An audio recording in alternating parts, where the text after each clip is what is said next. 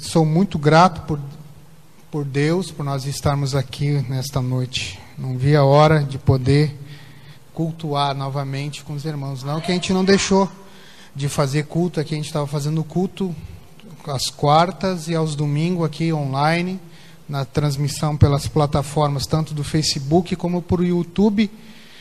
É, nesse meio tempo a gente abriu um canal no YouTube para poder transmitir, porque bem teve uma época, nos dias que estavam derrubando as lives no Facebook, né?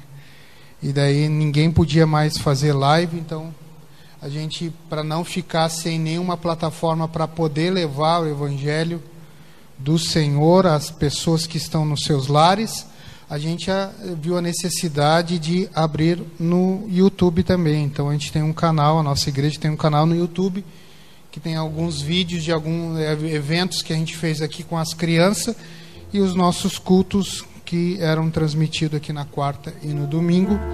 Você que estava nos acompanhando, você pôde ver e ouvir algumas mensagens de Deus nesse meio dessa quarentena, dessa pandemia, de tudo isso que está acontecendo.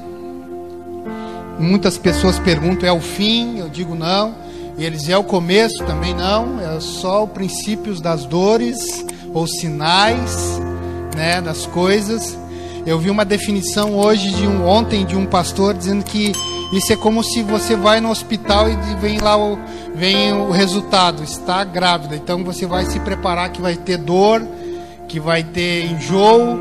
E isso, isso que está acontecendo em toda, no todo mundo, na nossa nação, é só o início, só o teste dizendo assim, positivo. Então é para se preparar, para a igreja se preparar para as dores de parto. E nós, como igreja, nós temos que ter esse entendimento. Irmão. A minha maior preocupação e meu maior medo era que os irmãos gostassem de ficar em casa, né? Porque nós, o ser humano, ele gosta de, daquela, ele cria a sua zona de conforto e é difícil depois que está estabelecido ali como uma zona de conforto, mesmo que às vezes ficou alguns dias em casa de férias, mesmo que ficou é, é, sem trabalhar, mas mesmo assim a gente quer construir aquela zona nossa para nós, nós colocarmos e ficarmos sentadinho ali esperando as coisas acontecerem. Mas Deus não chamou a sua igreja para ficar sentada. Deus chamou a sua igreja para derrubar, para prevalecer, para vencer as portas do inferno. Então eu e você fomos chamados para vencer essas portas que estão, aleluia, se abrindo para que venham impedir da igreja neste tempo vencer essas dificuldades.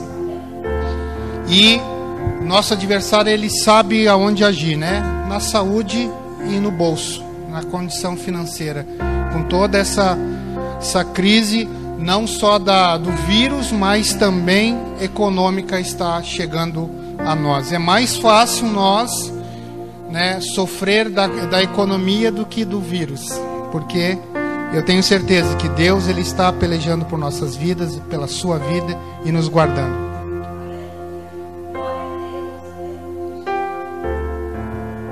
E hoje a Nice estava de plantão trabalhando e eu fiquei sozinho o dia todo.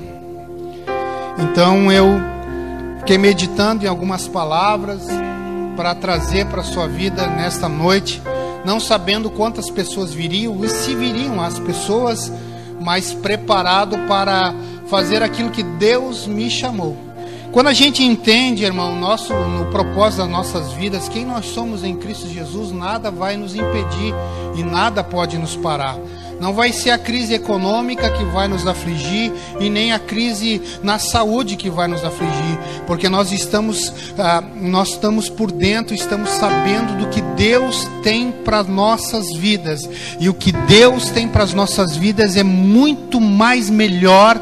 O olho não viu, o ouvido não ouviu e ainda não desceu ao coração do homem aquilo que Deus tem para sua vida. Então que nesta noite a sua vida ela é ela não veio por acaso, você não está aqui porque não tinha nada melhor para fazer, ou você passou na frente e viu a igreja aberta. Não, você está aqui porque Deus preparou o hoje, o agora para você, para você sair daqui revestido, fortalecido na presença do Senhor.